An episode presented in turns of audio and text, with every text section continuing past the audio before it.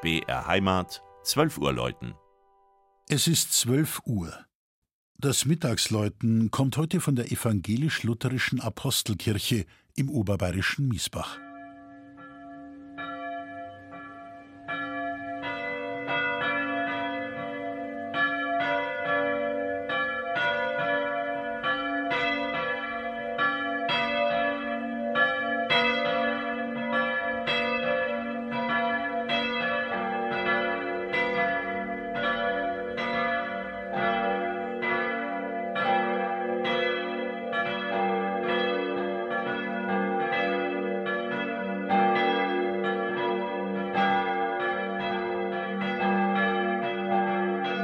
Mit etwa 11.500 Einwohnern ist Miesbach zwar die kleinste Kreisstadt in Oberbayern, kann aber mit einer geschätzten Wohnlage in einem landschaftlich überaus reizvollen Landkreis aufwarten. Der Ort gehörte einst zur Herrschaft Waldeck und war seit Mitte des 16. Jahrhunderts unter Wolf Dietrich von Maxelrhein ein Zentrum der evangelischen, wenn auch nicht dauerhaft.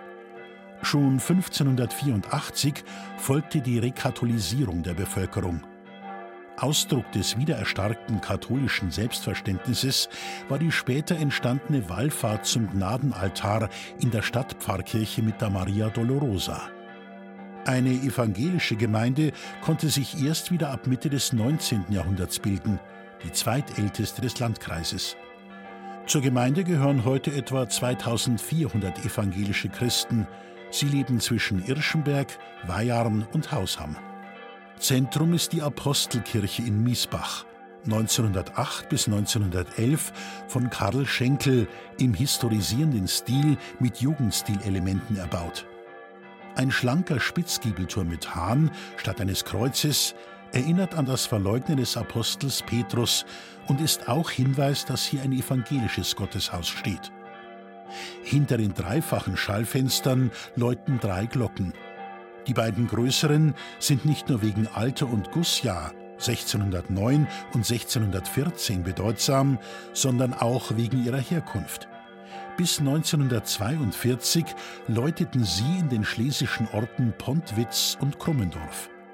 Nach dem Krieg fanden sie in Miesbach eine neue Heimat.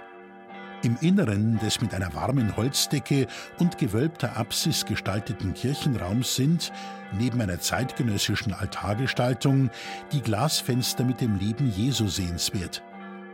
Ein besonderes Fest in jüngster Zeit, das gemeinsam mit der katholischen Schwesterngemeinde gefeiert wurde, war die Einweihung des erweiterten Gemeindehauses. Das Mittagsläuten aus Miesbach von Michael Mannhardt.